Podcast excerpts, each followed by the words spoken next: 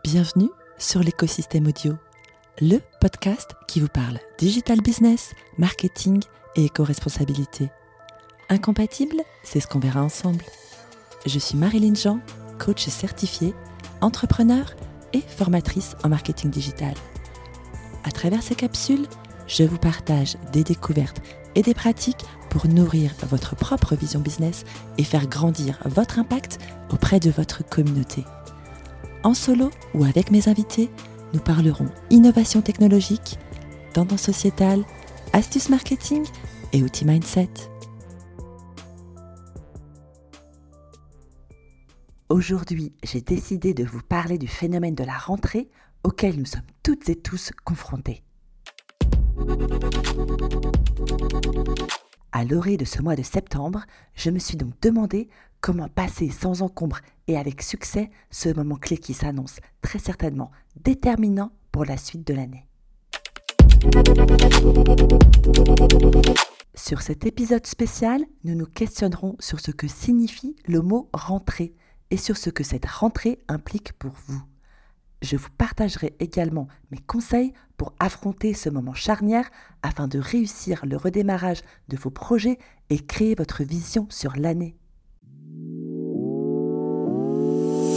Au moment où j'écris l'épisode de ce podcast, nous clôturons la période estivale, mais je sens bien que depuis une semaine, la tension se fait plus grande dans ma tête et, factuellement parlant, les échanges ont bel et bien repris avec mes partenaires professionnels. Comme une coureuse de sprint, peut-être avez-vous également regardé quelques courses lors des championnats du monde d'athlétisme cet été. Je me sens sur la ligne de départ, essayant de trouver le meilleur placement sur mes starting blocks afin de prendre le meilleur élan possible. Attention, ce qui est en jeu ne sera pas une course sprint, mais bel et bien une course de fond allant de septembre 2023 juillet 2024. Et je peux vous dire qu'il s'en passera des choses et des revirements sur cette année, prévus et imprévus. Je suis certaine que nous aurons des histoires grandes et petites à nous raconter sur cette période qui s'annonce. Aussi, pour amorcer cet épisode, penchons-nous tout d'abord sur la définition du mot rentrée. Au niveau purement étymologique, je le vois comme une réentrée, ce qui implique un retour initial. Nous parlons bien sûr de celui des vacances, une phase préalable incontournable. Une rentrée indique donc qu'il s'est passé autre chose auparavant, une rupture de rythme vécue par chacun et différemment. C'est la condition pour vivre et s'approprier ce phénomène collectif de rentrée. D'ailleurs, de quelle façon avez-vous vécu cette période de congé?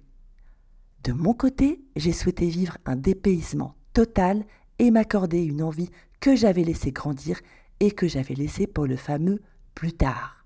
Les vacances peuvent aussi être un prétexte à travailler sur nos limites personnelles, dont acte.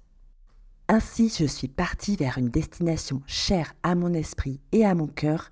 J'ai cité le Japon. Si les 14 heures d'avion et un nouvel environnement m'ont déconnecté de mon quotidien, il n'empêche que mes projets, même mis en second plan, ont également bénéficié de cette période de jachère. Même si je n'ai pas produit, je me suis surprise à exprimer en pensée des intentions relatives à mes idées entrepreneuriales d'une façon que je ne soupçonnais pas encore. Les projets ne partent pas en vacances, ils attendent sagement qu'on les reprenne avec pourquoi pas d'autres manières de faire, de voir et d'agir. Nous parlons donc de rentrer, mais pour rentrer à nouveau dans quoi au fait? Serait-ce dans l'environnement avec lequel vous composez, dans le système que vous avez construit, ou bien dans une nouvelle dimension que vous ne connaissez pas encore? Pour préparer et vivre une rentrée sereine, posez-vous la question sur ce que cette rentrée implique pour vous. Qu'avez-vous laissé derrière que voulez-vous voir venir devant?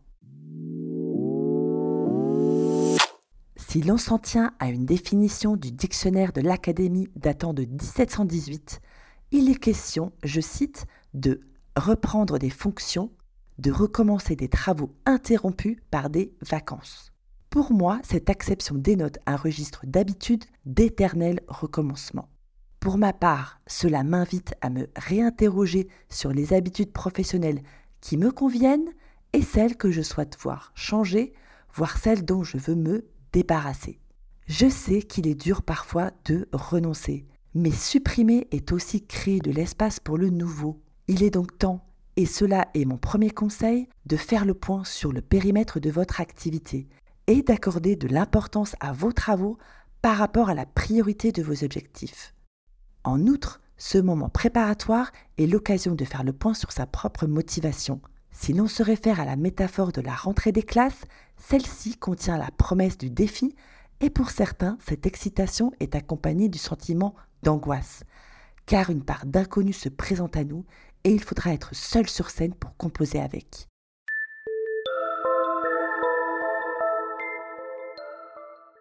L'astuce, dans ce contexte, consiste à décomposer les étapes et à créer les jalons de votre réussite. Car oui, croyez en votre projet. C'est la condition sine qua non pour un nouveau possible. Je vois encore trop d'entrepreneurs et d'entrepreneuses autour de moi avec des qualités et des compétences avérées qui me disent J'en ai envie, mais ai-je vraiment les capacités d'y arriver? Vous ne sautez pas dans le vide, vous avancez à votre rythme, mais sûrement dans votre voie. Cependant, attention à ne pas vous laisser ralentir. Intégrez la vigilance à vos nouvelles routines, restez focus sur les deadlines mois par mois. Je viens donc d'évoquer la scène, la rentrée signifiant également la reprise des activités publiques des professionnels.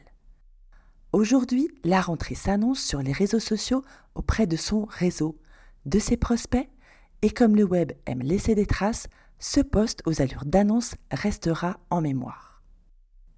Car oui, le format du poste de rentrée implique de manière implicite de la nouveauté, du changement et pour les plus audacieux de l'innovation. Il ne s'agit plus, comme autrefois, de rester cantonné dans des habitudes et de signaler sa présence de façon discrète et donc presque inaperçue, histoire d'indiquer aux autres qu'on reste un peu dans le jeu quand même, mais bien de clamer haut et fort une direction. Aussi, je vous invite à profiter de cette occasion pour annoncer vos réalisations futures ou projet à terminer et ainsi axer votre positionnement, le principe directif de votre ligne éditoriale et de ses rubriques. Selon moi, l'exposition publique est un moteur et potentiellement une pression saine. Rappelez-vous qu'il est aussi de votre devoir de vous exprimer car vous êtes maître de votre business, présent et à venir. Et comme un artiste, votre rentrée sur scène ne pourra avoir lieu qu'une fois. Le fond comme la forme est à privilégier. N'ayez crainte aujourd'hui sur LinkedIn des formats longs, idem pour une description porteuse de sens sur Instagram. Profitez-en pour tester de nouveaux formats type carousel ou vidéo. Il y a de nombreuses applications no-code très intuitives aujourd'hui. Le monde a soif de créativité. Je vous invite à bannir les expressions copier-coller qui ne captent pas l'attention, mais au contraire provoquent à terme un rejet. En outre, la rentrée est bien évidemment évocatrice de retour du business, puisqu'il s'agit également de reprise généralisée des activités sociales et économiques. Savez-vous ce qu'il s'est passé dans votre secteur ces derniers mois afin d'anticiper ce à venir? Quelles sont les nouvelles réglementations? Quelles sont encore les évolutions technologiques, managériales ou encore méthodologiques auxquelles vous devrez vous adapter?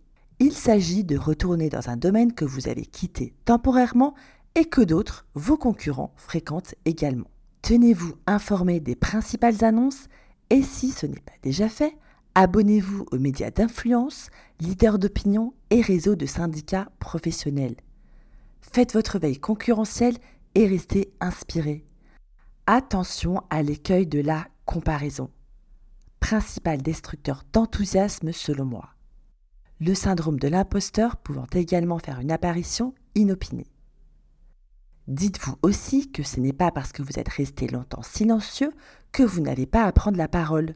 Nous pouvons prendre pour exemple Corneille, qui fit son grand retour avec la pièce de théâtre Oedipe lors de la rentrée littéraire de 1659, soit après sept ans de silence. De manière plus prosaïque, si vous vous permettez d'arriver et de vous exprimer dans un nouvel endroit, c'est déjà très bien.